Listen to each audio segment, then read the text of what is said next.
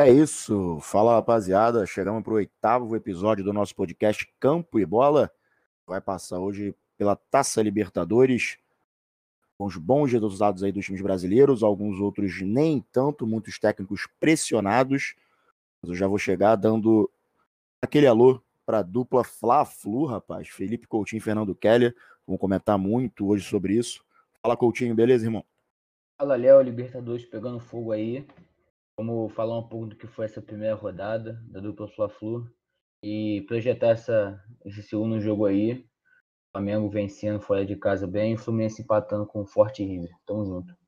Fala, Fernando. Flamengo confirmando o favoritismo contra o Vélez. Iniciou com três pontinhos na Taça Libertadores. Fala, irmão. Fala, Léo. Fala, Coutinho. É isso. O Flamengo teve um jogo aí com toda a cara de jogo de Libertadores, né? E o resultado positivo fora de casa é muito importante para começar essa caminhada. É, vamos analisar esse jogo, o próximo, e também o, os duelos do Fluminense aí na Libertadores. Libertadores! Libertadores!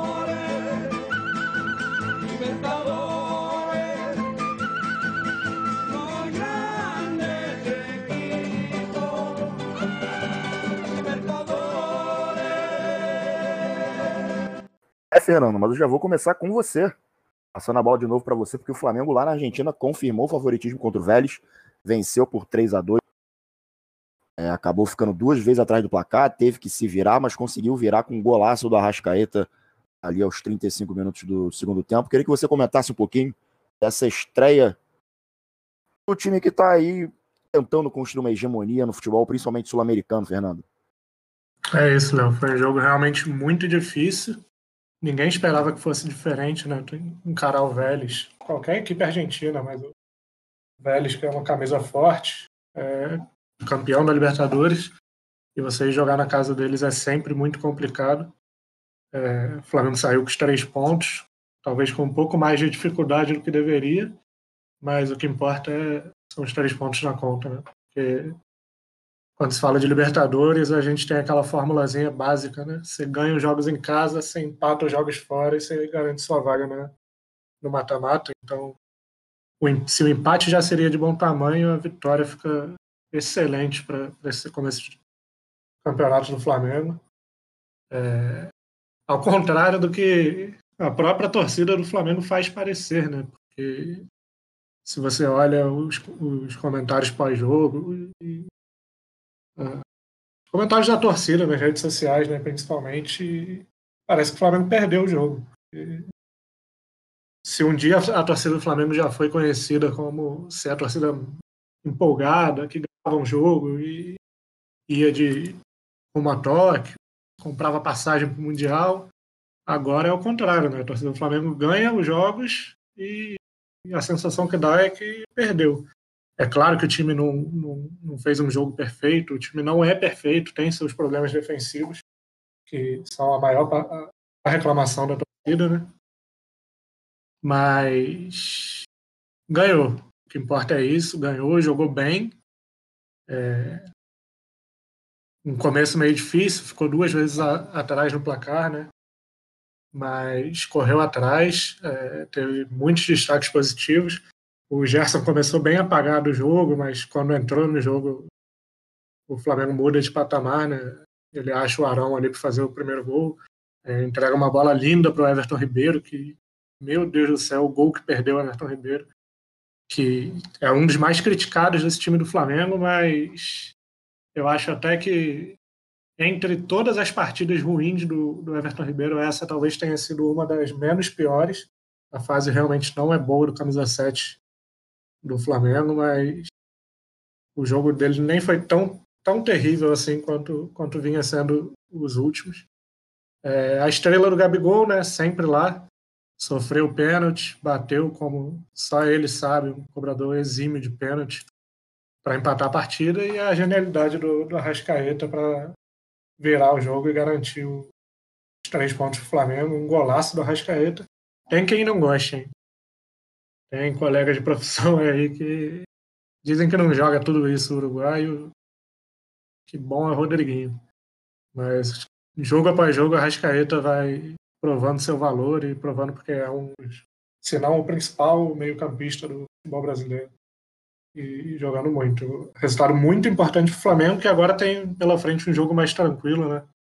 Com o Lacaneira, teoricamente mais tranquilo, porque Libertadores é, é sempre imprevisível, mas que ganhando esse segundo jogo aí já encaminha bastante uma classificação tranquila para a próxima fase. Seria um ótimo começo com seis pontos em dois jogos.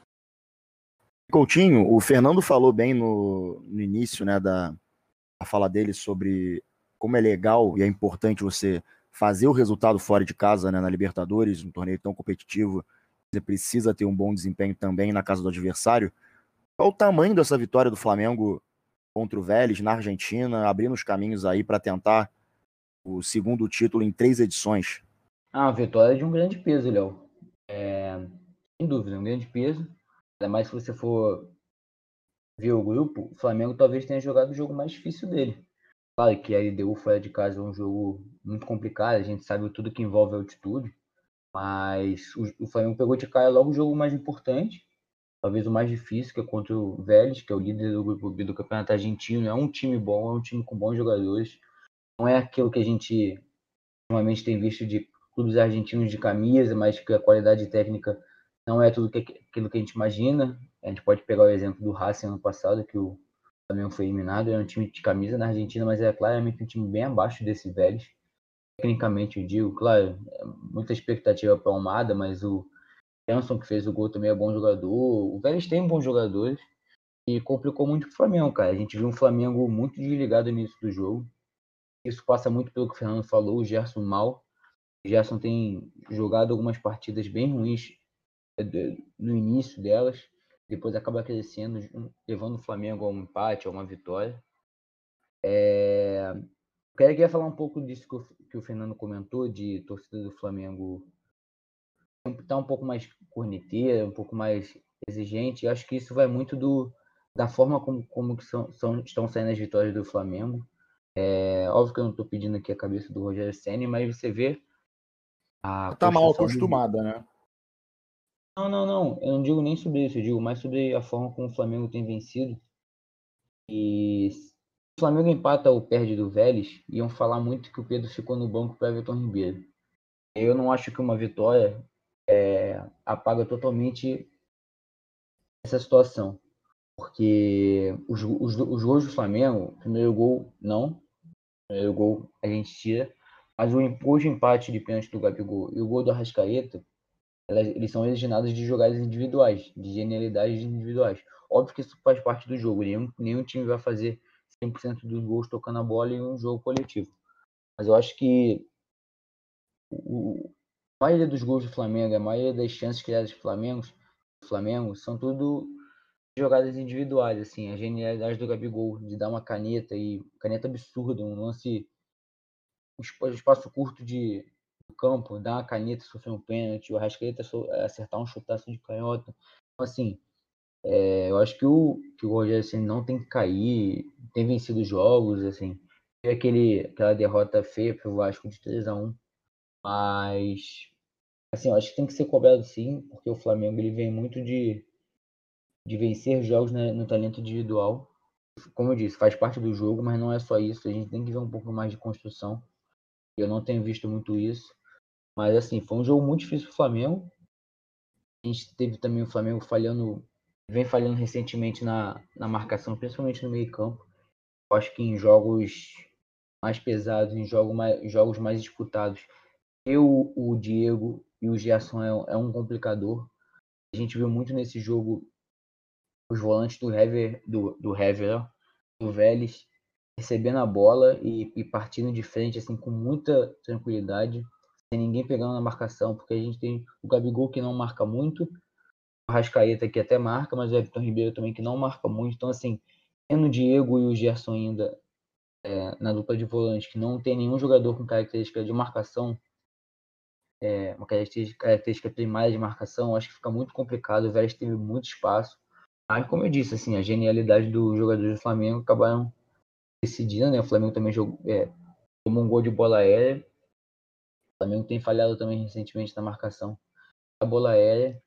Mas assim, Léo, como como eu disse no início, é uma vitória de um peso muito grande e que, cara, pode ser pode ser precoce em falar, mas o Flamengo vai se vencer amanhã, encaminha já, já a classificação. Amanhã vai pegar um time muito fraco.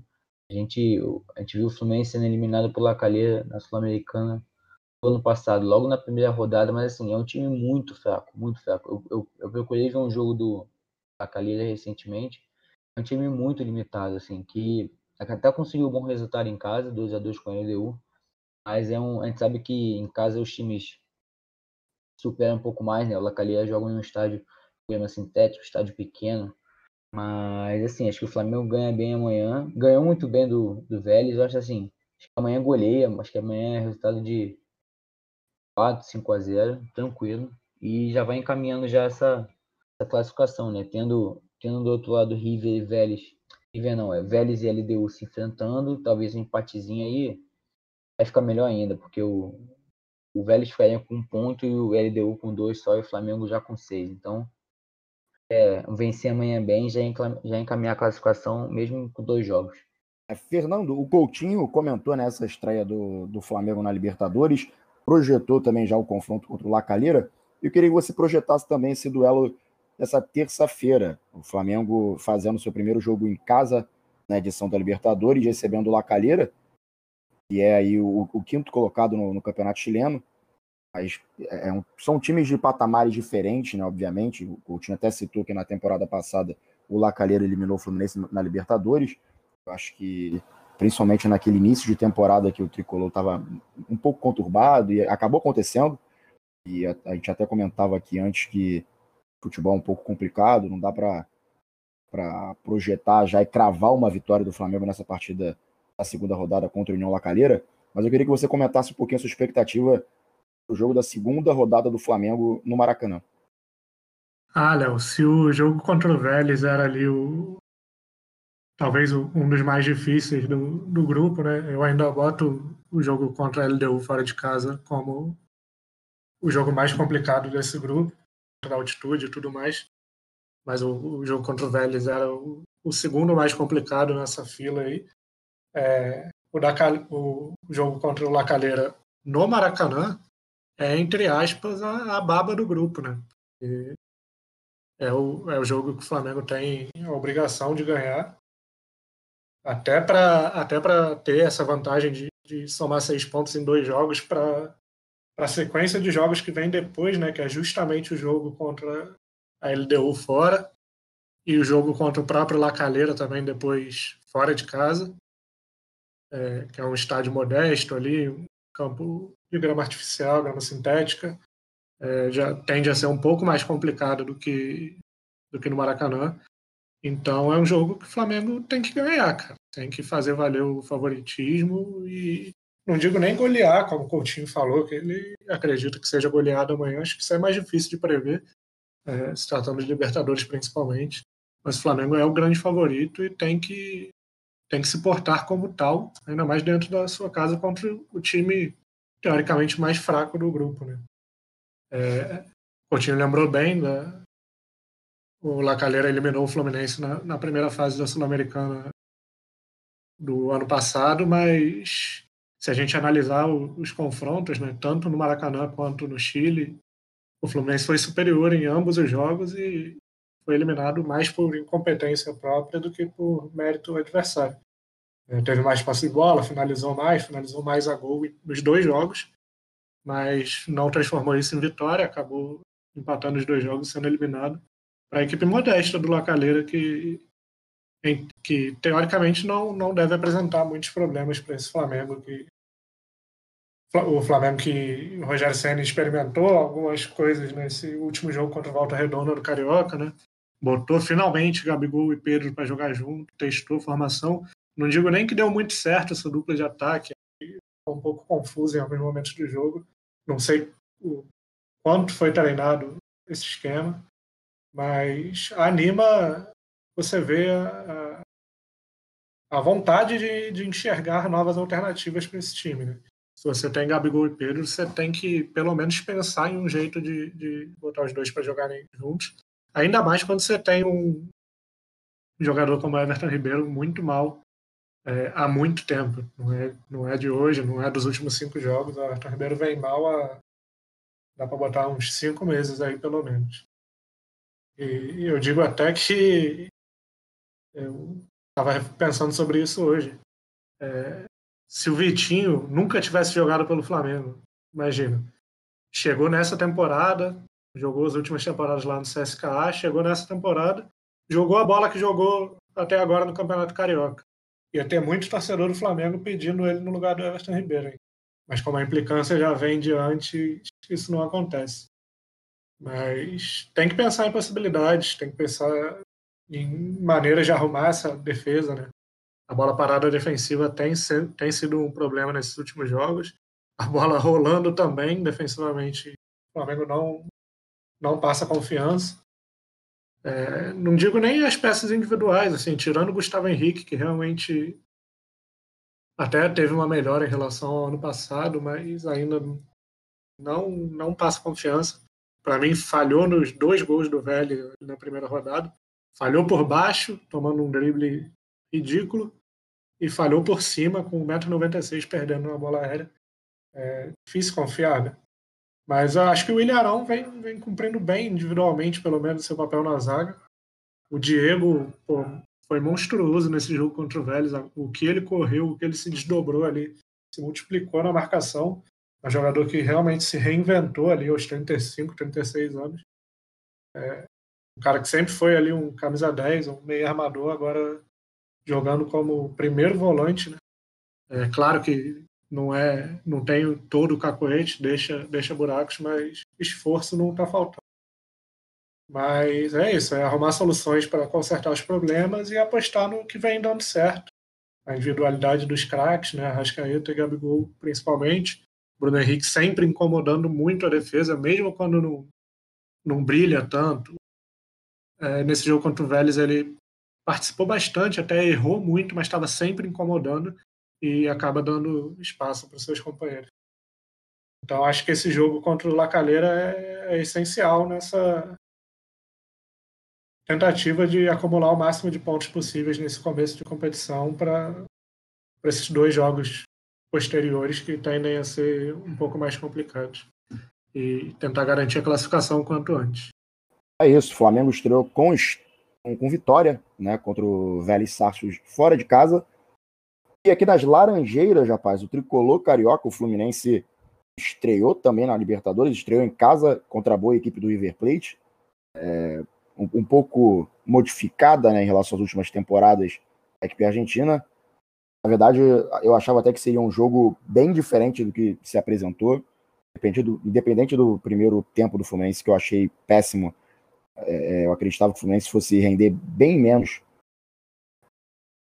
no geral né, na, na, partida. Fez um segundo tempo brilhante, na minha opinião. E eu queria começar com o Coutinho. Coutinho, 1 um a 1 um, Fluminense estreou na Libertadores contra o River. Conseguiu o empate com o gol do homem, né? O, o Fred, esse craque, esse ídolo do Fluminense, sempre guardando, é, principalmente jogos decisivos. O Fluminense conseguiu arrancar esse empate.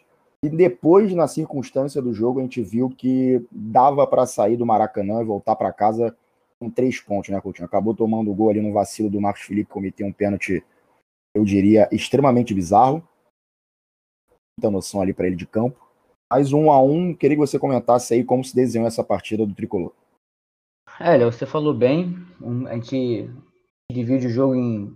Normalmente já tem duas partes, né? Mas a gente consegue ver o primeiro tempo muito fraco dos dois times e o segundo tempo muito bom do Fluminense e bem, e bem fraco ainda do River, né? O River jogou muito mal o jogo fez, fez um, um, péssimo primeiro tempo também, mas ainda um pouco melhor que o segundo tempo.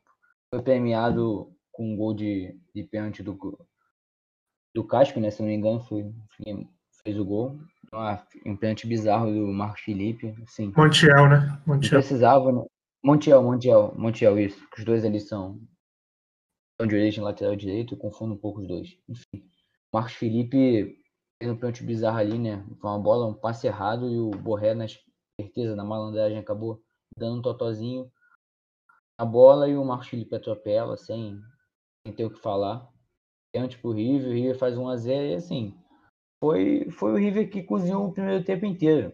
Se ver, o River no final do jogo teve muito mais posse de bola e essa posse de bola estava ainda maior no primeiro tempo. Mas foi o River que ficou cozinhando o jogo. Fez o primeiro gol, ele tinha a bola, óbvio, uma equipe muito muito mais tempo sendo treinada, né? Apesar de ter peças novas. Teve a zaga modificada, a gente o meio campo modificado. Apesar que esse novo meia, Palavecino, é muito bom jogador, jogador que estava no, estava no futebol colombiano, é muito bom jogador, camisa 8. Não é um, não é Fernandes, há uma queda de nível técnico ali, mas é um jogador que cumpre bem as funções de dominar a bola, girar, ter a posse, né? manter a posse e criar jogadas também. E, cara, o segundo tempo foi totalmente diferente, né? No segundo tempo a gente. Ah, antes de contextualizar o segundo tempo, a gente teve uma mudança na escalação, né? Um mês que todo mundo falava que. Todo mundo achava que ia com três volantes, né? O Roger, no último, no último instante antes de começar o jogo, ele muda a escalação. Ele, o Fluminense ia começar com o Wellington, Martinelli e Iago de volante. Mas ele saca o Wellington e coloca o Luiz Henrique, que foi uma escolha acertada apesar de eu ter achado que o Fluminense deveria ter entrado com três volantes, uma escolha acertada, o Fluminense foi muito bem no segundo tempo. E esse segundo tempo também está muito baseado na saída do Nenê e entrada do Casares, que a gente sempre soube que é um jogador muito bom, a qualidade técnica é muito diferenciada. A gente escolhe, gente conta nos dedos quem tem a qualidade técnica do Casares no Brasil. Mas a gente, sim, tá gordinho, a gente sabe que tá fora de ritmo de jogo. Em forma, a gente sempre a gente sempre soube que o Casares é um, é um gênio, assim, gênio dentro do futebol brasileiro, né, pro nível do futebol brasileiro. É um cara muito acima da média, mas se, se tiver em forma, nunca chega, né? Tiveu o Casares, todo o período dele aqui no Brasil, muito pouco tempo em forma, assim, dedicado ao futebol. Mas, tendo o Nenê perto do Nenê, o Casares é muito diferente, assim. O Nenê, eu acho que está cada vez mais evidente que ele que não dá mais para ele o time titular. No Campeonato Carioca ele se destaca ainda, óbvio, que é um campeonato muito fraco. No Campeonato Brasileiro, ainda que tem muitos times, ele consegue se destacar, mas uma competição de alto nível, e principalmente o que pesa esse grupo do Fluminense, né, que é um grupo de é por intensidade, que é o River Plate, dois times colombianos que é pura força física, então assim, vai ficar difícil pro Nenê a qualidade técnica, porque intensidade ele não tem, porque tem 40 anos, e força física também não, né? Que nunca foi um jogador de embate físico. Mas assim, segundo tempo muito bom do Fluminense contra o River. Mereceu a vitória. O Fred empatou mais ou menos na metade do segundo tempo. Depois só deu o Fluminense. Assim, o River ainda tinha mais posse, mas quando tinha bola, o Fluminense sempre tinha perigo. Sempre procurava o gol, principalmente passando pelo Casares de novo. Ele mete uma bola pro Luca no segundo tempo. O Luca perde um gol que na hora eu achei pênalti, mas depois eu vendo por outro ângulo, acho que o, o Luca erra o gol mesmo de canhota e depois acaba cavando ali o pênalti. Tem um toque do jogador do River, óbvio, desloca o, o Luca, mas eu não acho que, que foi para tudo aquilo, para toda aquela queda. Acho que perdeu o gol e aí joga na resposta para o árbitro não ter marcado o pênalti. Árbitro, inclusive, muito fraco. Nossa Senhora. Roberto Tobar, que recentemente apitou final de Libertadores, jogos importantes de, de Copa América, muito fraco. Pelo menos a, a, a a partida que ele apitou de Fluminense e River foi muito ruim. O Fluminense fez 12 faltas, tomou 4 cartões amarelos. O River fez mais, fez mais de 20 faltas e não recebeu nenhum cartão, assim. Isso está certo, então eu não, não, entendo mais nada de bola, assim. Claro que tem falta tática, tem... O jogador pode fazer uma falta e dar uma tesoura e ser expulso. Assim, não foi isso o que a gente viu. O juiz realmente picou muito a partida. Estava amarelando muitos jogadores do Fluminense feira o Fluminense enfrenta o time colombiano, né? E aí é, é pedreira total. Não, não tanto quanto o River, né? Mas jogar contra esses times colombianos, principalmente fora de casa, é muito complicado, né? Fluminense Santa Fé, que nada se passa aí de onde vai ser o jogo. Mas a princípio vai ser em Armênia o jogo. Uma, um lugar lá na, na Colômbia que está em 1.400 metros. Não é uma altitude tão grande, né? Poderia ser 2.100, tem lugar lá na Colômbia que é até mais do que isso.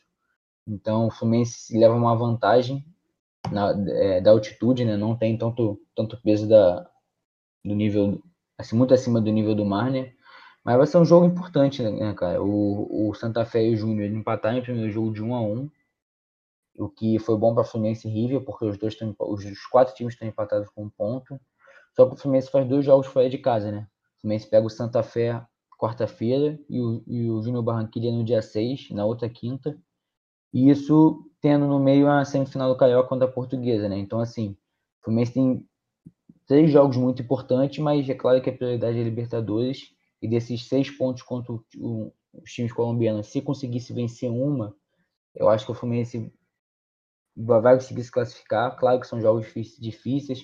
O Santa Fé e o Júnior são times experientes em Libertadores, são times cascudos, tem, como eu falei, a força física como, como pilar da equipe, são jogadores muito fortes. Principalmente o, o Santa Fé, o Júnior Barranquilla é um time mais técnico, né? tem três bons jogadores ali na frente, o Rinestrosa. Assim, amanhã não, quarta-feira é jogão, e se o Fluminense conseguir a vitória, é ótimo e, e pode, nesses dois jogos fora de casa, se faz quatro pontos, se faz até seis, né? Acho difícil, mas se faz seis pontos, aí fica bem tranquilo no grupo e até talvez vai brigar pelo primeiro lugar, né? A gente sabe que o, que o River Plate, River Plate, Boca Juniors, essas principais equipes da, da Argentina, elas nunca levam da mesma forma uma, um mata-mata e uma fase de grupos de Libertadores, então o Fluminense pode se aproveitar disso. Apesar que tem o último jogo do, do grupo é contra o River fora de casa, né? Mas assim, foi um bom, foi um bom resultado e um bom jogo, principalmente para gente, a gente ver que o Fluminense tem chance de passar, né? É, talvez o grupo do Fluminense seja não um grupo da morte, assim, porque não tem nenhum grupo que os quatro são muito fortes, mas talvez seja o grupo mais equilibrado, né? De que não tem nenhum, nenhum clube tão fraco, a gente vê no grupo do, do Flamengo, que são três boas equipes também. Mas tem um Lacalheira que está muito abaixo, a gente vê no grupo do Palmeiras também, que tem um, um time muito abaixo. Então, assim, é, o Fluminense empatou em casa, ok, mas o River provavelmente vai tirar ponto de Santa Fé e Júnior Barranquilla fora de casa. Então, tá tudo dentro dos planos. E pelo bom futebol apresentado, a gente a gente consegue imaginar que o Fluminense se, classifique nesse grupo, né? Como eu disse, grupo muito difícil, muito, são muito, são, é muito equilibrado assim, até na questão técnica, né? É, os, os clubes, mas bom jogo do Fluminense contra o River e a gente pode imaginar o Fluminense jogando bola contra o Santa Fé amanhã e vencendo também. Também não, né? Vencendo a primeira na Libertadores. É, Fernando, apesar da mudança né, do, Roger Machado ter dado, ter dado certo, entre aspas, porque é assim que ele coloca o Casares em campo, ele dá uma assistência, mas ele também tira o Kaique né, do jogo na, na mesma substituição para colocar o Luca. Eu acho que ele deu uma matada ali no, do lado direito do Fluminense. Apesar da belíssima partida também do, do Luiz Henrique, né? Kaique e Luiz Henrique, a dupla de extremos do tricolor, que, na minha opinião, fizeram uma boa partida contra o River Plate. O Luiz Henrique, até para mim, uma grata surpresa nesse jogo. Não pensei que ele fosse ter tanta desenvoltura na partida. Mas eu queria que você comentasse a importância, principalmente do Kaique. Né? O garoto jovem, já está negociado. Mas como cresceu, né, na, minha, na minha opinião, pelo menos, como cresceu essa equipe do Fluminense, tendo essa opção ali pelo lado direito, um garoto que não tem medo, vai para cima, é criativo, é um ótimo jogador e que vem se destacando aí, né? Como você vê o papel desse garoto e principalmente a atuação dele na partida contra o River Plate. E, claro, no final, eu queria que você projetasse também o duelo do Fluminense contra o Santa Fé. Xerém é isso aí, né? Muito forte a base do Fluminense, sempre revelando jogadores muito bons. E o Kaique é mais um exemplo. É um moleque que é impressionante, né? Você vai o Fluminense voltando para a Libertadores depois de tantos anos, uma expectativa enorme, jogando contra o melhor time das Américas aí do, nos últimos 5, 6 anos, pelo menos.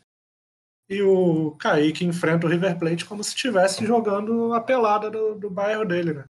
Não sente pressão, vai para cima, não quer saber quem tá na frente dele, vai driblar, vai pro drible. E eu, eu acho que saiu cedo do jogo, mas acabou que as alterações do Roger deram certo, principalmente com a entrada do Casares, que mudou o jogo, né? Mas o Kaique é, é um fator de desequilíbrio nesse time do Fluminense. Desequilíbrio positivamente, né? É um cara, é um moleque que você dá a bola nele e você não sabe o que vai acontecer, mas ele vai tirar alguma coisa da cartola. É muito promissor e mais do que promissor é um jogador que já entrega, né? Já entrega muito, assim como o Luiz Henrique. Você citou a boa, a boa partida dele, é um jogador com a capacidade de, de proteger a bola muito forte, né? É, olhando assim, você, não, não dá tanto essa característica para ele, por ser esguio, né? Não é um jogador tão forte assim fisicamente, mas protegendo a bola lembra até o Gerson, do Flamengo. É muito difícil tirar a bola dele no corpo. E também tem a capacidade de drible. É, ele de um lado, Kaique do outro, e a, a, defesa do River perdida quando os dois pegavam a bola. Mas não dá para confiar só nos moleques, né? Você tem que ter uma, um time, principalmente jogando Libertadores, você tem que ter um pouco de experiência, uns jogadores com mais cancha. E acho que o, o que o Casares entregou foi mais ou menos isso, né? Se o Nenê não conseguiu entregar tanto, o Casares mesmo fora de forma, quando entrou, mudou o jogo completamente. Como o Coutinho falou, é um jogador muito diferente tecnicamente. É, claro, problemas disciplinares aos montes, problemas físicos, mas jogando bola, com a bola no pé, é diferente. E demonstrou isso no jogo. Acho que esse resultado é, é complicado, né? Porque se você oferece, se você fala assim para a torcida do Fluminense antes, vou te oferecer aqui um empate com o River Plate 1 a 1 na estreia da Libertadores. Acho que muita gente assinaria né, esse contrato. Mas vendo o que foi o jogo, principalmente o que foi o segundo tempo, ficou um gostinho de, de quero mais, né? Porque o Fluminense realmente podia sair com a vitória contra o River Plate, seria muito importante para para a caminhada do Flu nesse, nesse grupo. É, o Coutinho citou a chance que o Luca perdeu no final, né? Infelizmente aquela bola caiu no pé do Luca para decidir o jogo, não rolou. Mas também acho importante o, o jogo no, do final de semana do Fluminense, a goleada sobre o Madureira, né? Campeonato Carioca, que pode ser pode ser importante para esse próximo jogo aí contra o Santa Fé, porque a gente teve o Abel Hernandes, de novo reforço, fazendo gol de pênalti, Bobadilha também entrando bem, fazendo gol. Teve o garoto Gabriel Teixeira, também mais um de Xerém, fazendo um golaço e, e ganhando confiança. Então são peças que somam ainda mais esse elenco do Fluminense, que vai ter uma parada dura aí com o Santa Fé na Colômbia. É, as duas equipes colombianas são muito duras, tanto Santa Fé quanto o Júnior Barranquilla. Vai ser um jogo pegado, vai ser um jogo aquela um jogo de Libertadores mesmo, um jogo físico, um jogo correria. Então você ter essas, essas alternativas no elenco, ganhando confiança no, no jogo do final de semana, pode ser bem importante para o Fluminense. É, acho também foi bom para o Fluminense as equipes colombianas empatarem no duelo entre elas, né? Santa Fé e o Júnior, porque ninguém acaba que ninguém desponta no grupo por enquanto, fica tudo ali meio embolado. E se o Fluminense garantir resultados bons contra os colombianos aí são, se eu não me engano, são quatro jogos seguidos contra os colombianos, né? Contra Júnior e Santa Fé e pega o River na última rodada fora de casa. Então seria muito bom para o Fluminense chegar nessa última rodada contra o River fora de casa, classificação garantida, né? Porque depender desse resultado é contar demais com a sorte. E... Então acho que esses quatro jogos aí que o Fluminense tem pela frente agora são essenciais para uma tão sonhada classificação para o mata-mata da Libertadores. E é um grupo, né, Léo, que a gente que a gente imagina que, que os clubes que vão se classificar devem fazer assim, a gente é, imaginando, né, que o River são uns 10 pontos, assim, uns 10, 12 pontos, e o segundo colocado faz uns 8, 9 pontos, assim, porque é muito equilibrado, porque pelo que o Fernando falou, do Fluminense jogar quatro jogos contra os colombianos, e aí eles também jogam entre si de novo na última rodada, assim, imagina que o Flamengo, uma, fazer uma, uma, uma, imaginando aqui, né, o Fluminense é, empata amanhã, ganha o terceiro jogo, aí já são já são cinco pontos, aí de repente ganham, ganham em casa oito, deve ser mais ou menos isso. É, deve ser o River se destacando com 10, 12 pontos e os outros times ali brigando com 9, 8 pontos, assim. Vai ser muito equilibrado esse grupo mesmo.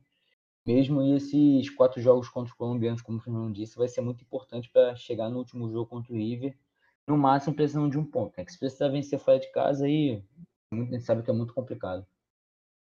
Ah, eu, e você falou também, Coutinho, do, da característica dos do gigantes argentinos, né? River e Boca de nem sempre começarem a Libertadores, na verdade quase nunca começarem a Libertadores em todo, impondo todo o ritmo, né?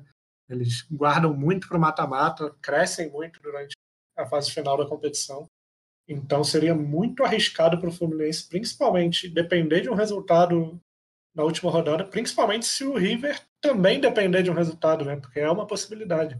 O River chegar na, na última rodada ainda sem a classificação garantida. Então acho que é um cenário que o Fluminense precisa evitar. Não, é, e também assim, o, além disso que você falou, tem mais uma situação, né? Porque o River jogou o jogo contra o Fluminense, é, foi a primeira rodada ainda, é um River que, como você disse, não liga tanto para a Libertadores nos primeiros jogos, e o River, ele nesse final de semana, ele jogou contra o São Lourenço, que foi praticamente uma final para decidir como, como vai terminar o Campeonato Argentino, né? porque os dois clubes estão ali na, nas cabeças do grupo B, é um jogo muito importante. Então, assim, teve esse fator também do River, óbvio, não, não, não, vai, não ia jogar de qualquer forma o jogo contra o Fluminense, mas estava pensando muito também sobre esse jogo contra o São Lourenço. Né? E aconteceu nesse final de semana, e assim, perdeu ainda em casa, né? Perdeu de virada de. Perdeu de virada, não, perdeu por 2 a 1 um. Então, é um River que, sem dúvida, como você disse, não pode chegar na última rodada do Fluminense que vencer o River, porque sabe que vai ser muito difícil. É isso, a gente falou aí bastante da dupla Fla-Flu, a primeira rodada das equipes cariocas na Libertadores. Agora a gente vai fazer uma coisinha diferente, vai fazer meio que um palpite, né? A gente vai dar um palpite aqui da próxima rodada de todos os clubes brasileiros na Libertadores. Vai começar logo falando com esse Flamengo e Lacalheira. Fernando, Flamengo e Lacalheira. Flamengo já vem de vitória, vem de taça tem que ganhar, né? É, como eu falei, é o jogo mais fácil da chave, o jogo mais tranquilo ali do grupo do Flamengo, então não dá para apostar em um resultado diferente que não seja uma vitória tranquila do Flamengo. Coutinho, Flamengo e Lacalheira. Flamengo 4, Lacalheira 0, um show do Gabigol e do Rascaeta, como de costume. O Flamengo vence fácil, o Lacalheira já, como eu disse, encaminha a classificação.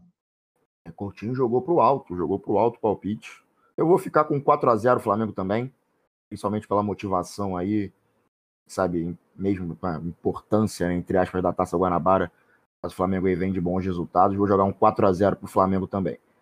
Segundo jogo, rapaz, Atlético Mineiro recebendo o América de Cali. O Atlético extremamente pressionado, né, o Cuca já sendo muito cobrado internamente pela torcida também depois, óbvio, de um empate fora de casa com o Deportivo Laguaira por 1 a 1 As cobranças chegaram e agora vem mais um jogo complicado. O América de Cali, que, que vem aí figurando um, um coadjuvante né, nas competições internacionais, às vezes dá um trabalhinho. Fernando, Atlético Mineiro e América de Cali, qual o seu palpite? Jogo complicado para o Atlético Mineiro. É, Cuca realmente muito pressionado tanto pela torcida quanto internamente. Teve um atrito ali com o Hulk, né? Mas acho que vitória apertada do Galo. Falar uns 2 a 1 um, para dar um respiro aí pro técnico do Galo doido. É, rapaz, o Atlético está precisando dar uma respirada, está precisando ganhar para pegar confiança de novo. Montou aí um elenco caro, clube Está endividado, mas montou elenco caro aí com a ajuda de investidores. Precisa ganhar. Coutinho, Atlético Mineiro e América de Cali. Atlético 1, América de Cali 0. América de Cali é um time que não vem muito bem na temporada, é só o oitavo colocado no Campeonato Colombiano, né? Diferente do Santa Fé. Mas vai enfrentar que é o segundo. Então, assim, Galo vence bem. Bem não, né? Vence tranquilo, 1x0. É, sem, muito, sem muito susto e tentar espantar um pouquinho essa crise aí, principalmente os atletas internos, né? De Hulk e Cuca, então acho que, o, acho que o Galo vence amanhã. É isso, o galão da massa, então. Eu vou de Atlético Mineiro também, mas vou jogar um pouquinho para baixo, vou jogar 1 a 0 Galo. Vai ser aquela vitória suada, mas para voltar a confiança para o Galo conseguir encontrar as vitórias. Próximo duelo aqui na nossa lista é o Palmeiras contra o Independente Del Valle. Del Valle é uma equipe chata, né? Tá, ganhou a Copa Sul-Americana, equipe que vai aí tentando crescer no, no continente. Seu palpite, Fernando, Palmeiras vem de uma vitória né, contra o Universitário fora de casa por 3 a 2 Seu palpite para esse jogo, Palmeiras Independente do Vale. Palmeiras fez um jogo esquisito, né? O primeiro jogo contra o Universitário do Peru. Parecia que ia ser uma vitória tranquila, aí perdeu um jogador, tomou dois gols na sequência e foi buscar resultado lá no finalzinho. Agora vai ter um desafio ainda mais complicado contra essa boa equipe do Del Valle, muito organizada. É, organizada pelo agora técnico do Inter, né? Miguel Ramírez. É difícil a fase do Palmeiras é inconstante.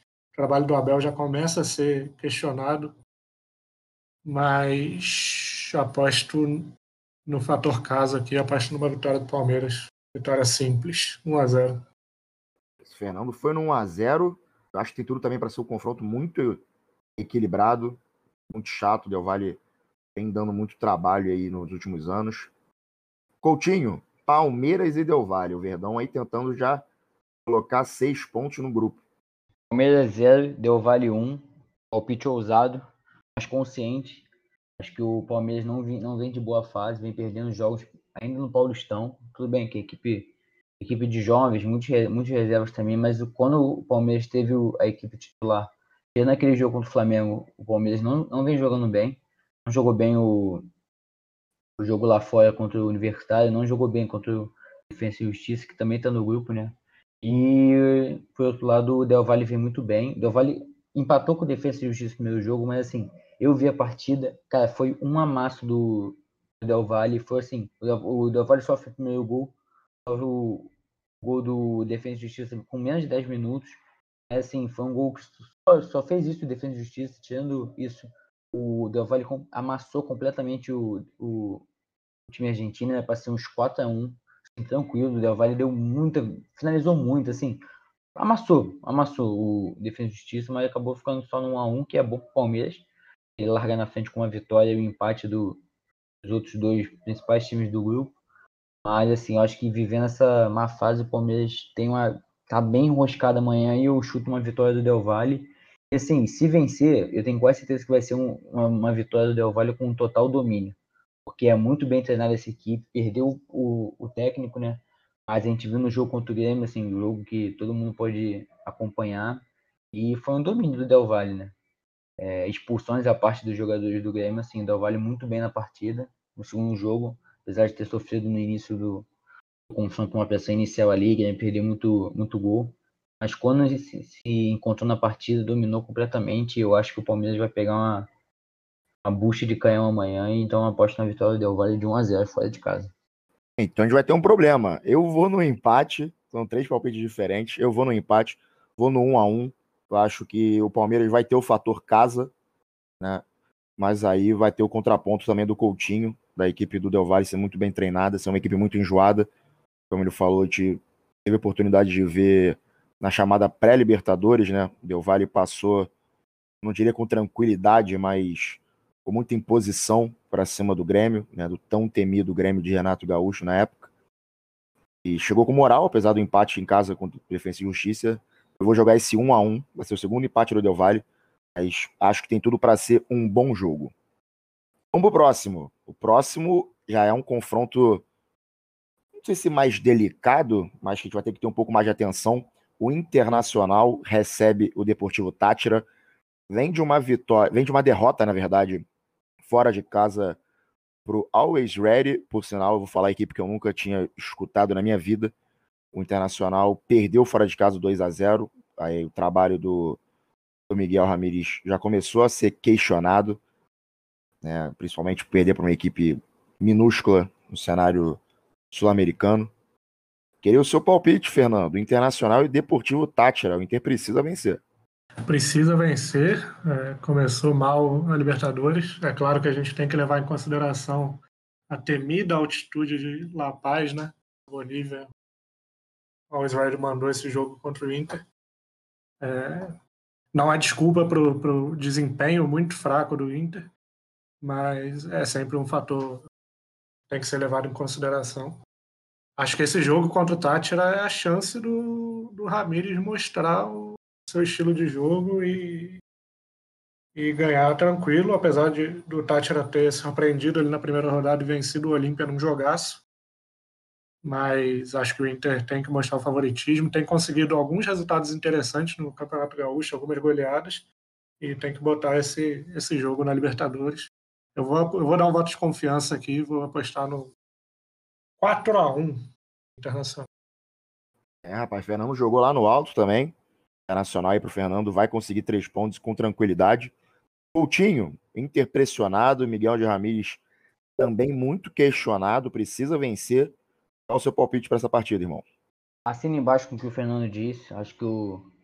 vou dar também um voto de confiança pro Inter do Ramírez. Acho que perdeu o primeiro jogo, ok, mas a gente sabe que a altitude é muito complicado. E apesar do Deportivo Táchira ter vencido o primeiro jogo contra o Olímpia, é, não é uma equipe que não está nem nas cabeças do campeonato venezuelano. Tudo bem que começou agora, mas assim, acho que o Inter tem que se impor, independente de má fase ou não. É aquele jogo que tem que se impor, porque empatar.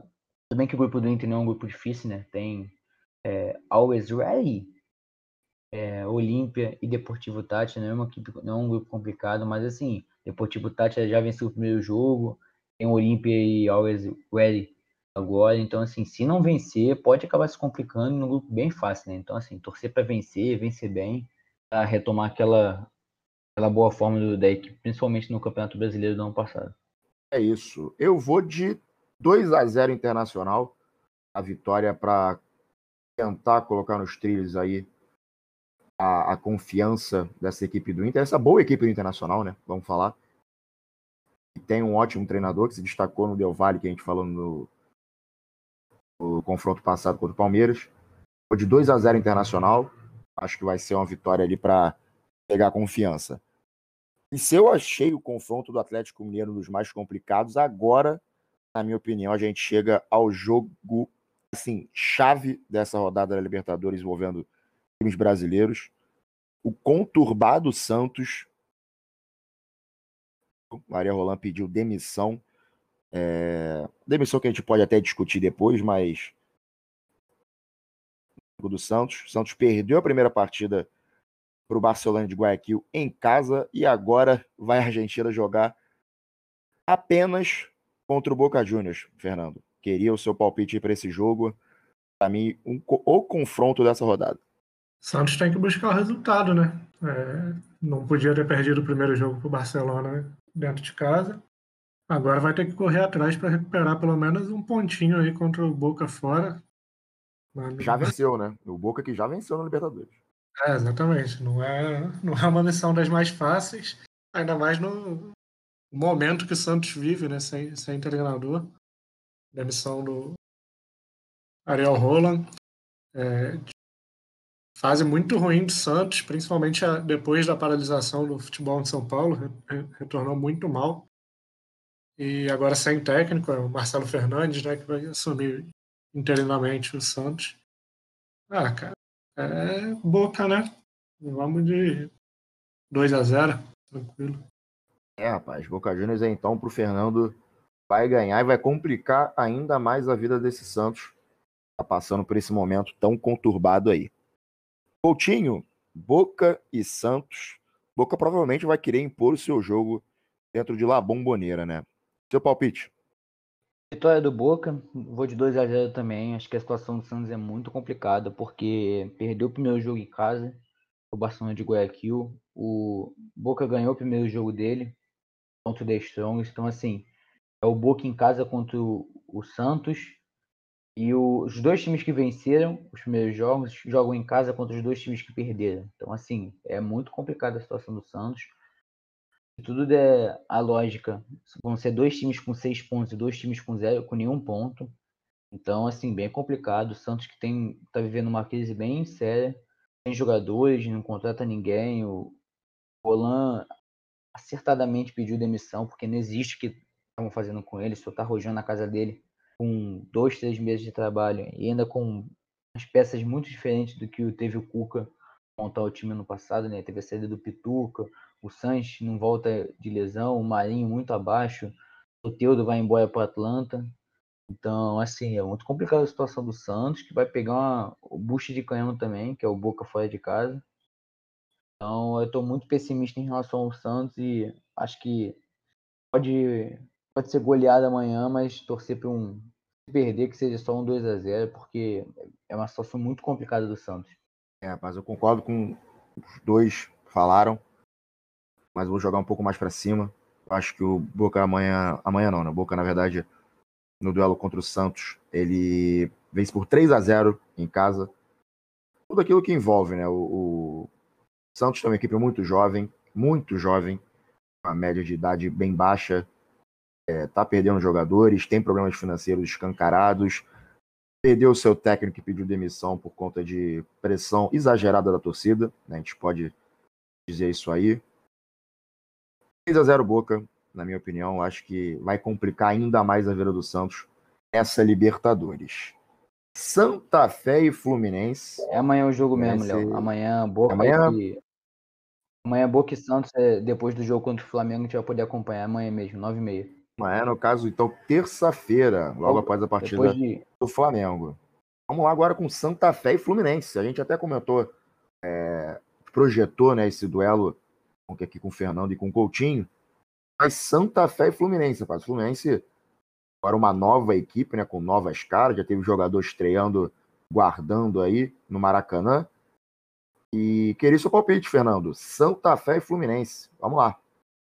Jogo difícil pro Fluminense. Claro que não tão difícil quanto o jogo do River, mas é uma dificuldade diferente, né? Um jogo que promete ser um pouco mais físico e mais rápido. É, eu acho que entre os colombianos ali do grupo, o Santa Fé e o Júnior o Santa Fé é mais difícil. Então eu vou. Acho que o Fluminense aí embalado pela, pelos nove reforços e pela garotada vai ficar com empate na Colômbia. Eu considero um bom resultado. Acho mais fácil ganhar do Júnior lá do que do Santa Fé. Então um empate aí. Mais um empate em um a um. Fluminense e Santa Fé. Concordo. É, já vou deixar até meu palpite aqui é porque eu concordo com a linha de raciocínio do Fernando. Vou ficar no 0 a 0 Santa Fé e Fluminense. E eu queria o seu palpite, Coutinho, para esse nosso penúltimo confronto. Para não repetir os empates, eu vou de 2 a 2 Acho que é um jogo muito difícil para o Fluminense. É, anima um pouco mais o não o resultado né, contra o River, mas o desempenho, mais o desempenho. Mas mesmo assim, eu acho que Santa Fé é uma equipe, uma equipe muito enjoada e vai complicar para o Fluminense. Assim, se o Fluminense não empatar, se tivesse ter outro palpite, eu escolheria a derrota, né, pro, pro Santa Fé, porque eu acho que é uma equipe muito enjoada. Concordo com o Fernando, acho que das duas o, o mais acessível é o Júnior Barranquilha. Então, assim, Fluminense amanhã empatando é um bom resultado. Vencer, então, é, é o melhor dos mundos, porque aí, se vence o Santa Fé, a gente acredita que também pode vencer o Barranquilha. Mas eu apostaria em empate ou até derrota. Mas vamos de empate, 2 a 2 é isso, então a gente fechou os palpites para Santa Fé e Fluminense. E a gente vai agora para o confronto da equipe que, na minha opinião, tem o melhor futebol brasileiro do, da atualidade. A equipe do São Paulo, rapaz, do Crespo, está acumulando vitórias, recordes né, sendo quebrados. O, o Crespo já consegue o melhor desempenho de início de temporada do São Paulo no século, o quinto melhor da história do clube. Está empilhando vitórias, tá passando o trator em quem vem na frente. E vai enfrentar o Rentistas em casa.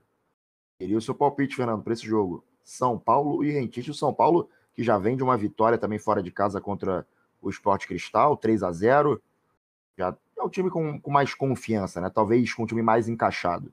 6 a 0 pro Tricolor Paulista. Assim, chutando baixo, tá? Não, mas falando sério, é, não tem como pensar que um resultado diferente. É, São Paulo do Crespo é a principal sensação aí do futebol brasileiro nesse início de temporada. E o Rentistas é um time muito modesto, lanterna do Campeonato Uruguaio.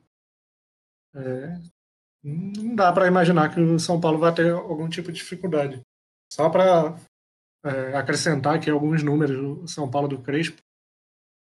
É, pós a paralisação do futebol de São Paulo, foram sete jogos com sete vitórias, 18 gols marcados e apenas três sofridos. Uma média de dois gols e meio por jogo. É, o time estava voando. Tem o Benítez estreou muito bem na Libertadores, camisa tricolor, muito. O Éder mostrando faro de gol. É, Daniel Alves jogando muita bola. É, time muito bem armado pelo Crespo nesse começo de trabalho. E vai passear nesse jogo aí. 6 a 0 tranquilo. É, rapaz, Fernando foi na confiança do tricolor paulista. Eu vou jogar um 5 a 0 Vou jogar um 5 a 0 São Paulo. Acho que vai ser uma vitória bem tranquila. O Rentistas que vem de um empate em casa contra o Racing. O Racing com um a menos, né? O Racing teve jogador expulso. O Rentistas empatou em casa por um a um. Mas agora, para mim, vai acabar é, sendo mais uma vítima de Hernan Crespo. Coutinho, seu palpite para esse nosso último confronto. 25 a 0 São Paulo e vitória, vitória tranquila sobre esse clube que eu nunca tinha ouvido falar do Rentistas, interno do Campeonato Uruguai. Então, assim, 25 a 0 é meu palpite. E esperamos mais um, uma boa partida do Coringa do Crespão. São Paulo vence bem e, e faz seis pontos no grupo que, na minha opinião, vai passar tranquilo. São Paulo vem jogando muito bem, vem, vem tendo bom desempenho e principalmente resultados. Então, São Paulo vence bem o lanterninho do Campeonato Uruguai. É isso, é isso. E assim a gente fecha os nossos palpites aí para a segunda rodada da fase de grupos da Libertadores, no geral, com um bom otimismo, né? Um grande otimismo até no desempenho das equipes brasileiras, tirando, óbvio, o Santos, que é um caso à parte no meio dessa confusão toda que está o Alvinegro Praiano. A gente jogou para cima as atuações aí na próxima rodada das equipes brasileiras. E assim a gente encerra o nosso oitavo episódio do podcast Campo e Bola, esse giro aí da Libertadores da América. Mandar um abraço então pro Coutinho. Valeu, Coutinho. Tamo junto, irmão. Valeu, Léo. Tamo junto aí. No próximo episódio vamos falar também da Champions League, né? Pegando fogo a Champions League, a gente vai dar, dar um panorama geral aí dessa reta final da competição. Competição mais desejada do futebol mundial. Tamo junto. É isso, irmão. Um abraço. Valeu, Fernando. Tamo junto, meu parceiro. Valeu, Léo. Valeu, Coutinho. É isso, na expectativa aí por esses jogaços, tanto da Libertadores quanto da Champions. E no próximo episódio a gente fala como foi. É isso, eu também dou meu abraço aí a você que ficou ligado com a gente até o final desse nosso oitavo episódio. Uma semana recheada de futebol, ótimos jogos. O Coutinho já falou e Fernando completou sobre as semifinais da Champions League, primeiro confronto aí é, essa reta final de competição, maior competição de clubes do mundo. E no nosso nono episódio, a gente vai passar aí esse, esse panorama da reta final da competição. Muito obrigado, um grande abraço a você que acompanha até o final do episódio e até a próxima.